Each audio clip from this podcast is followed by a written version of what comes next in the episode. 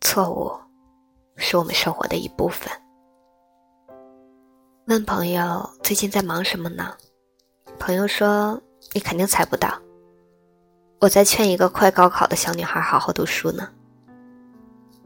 她因为和男朋友分了手，什么都不想做了。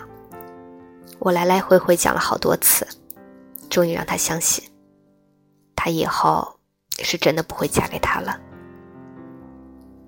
他说，他一直觉得他们俩可以的，他真的打算和他结婚。”小女孩好像特别容易想到和喜欢的男孩子结婚。上大学的时候，一个学妹还认真的问我们：“你们说，我要用哪种方法让他求婚比较好呢？”年少的时候，对一段恋爱的期许，可能就只是“拜托，一定要走到尽头啊！拜托，要嫁给他呀！”我们沉迷于一次就选对，我们总希望自己一次就选对，一次就天长地久。这种想法的副作用非常的明显，那就是很难接受自己爱错人呀。爱上坏的人是爱错，爱上不合适的人是爱错，爱上不该在这个时间遇到的人也是爱错。太容易爱错了，纵然不接受，有办法改变吗？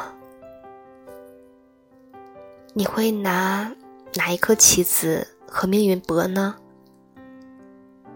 对恋情如此，我们对工作也是如此的。我怀疑自己选错工作的时候，整个人的情绪塌裂了。像是失去了所有重新组织自己的力气，是不是我之前这么多年的耕耘，每个字、每句话，也都没有意义了呢？我躺进这样的怀疑里面，因为我受不了选错一次，但是总是要选错的呀，人生。是有天然的容错率的。我最近才明白，人生好长啊，谁又能知道之后会发生什么呢？想死死的握住人生，想紧紧的抓稳眼前的欢愉，都是某种意义上的一叶障目。你以为这片树叶很美？值得为了他失去别的，但这只是一片很小的树叶呀。不久的将来，你可能就要错过一片丛林呢。有时候，让人生自己错，让人生开出你预计的这条路，一条新的路，也会马上就绵延起来的。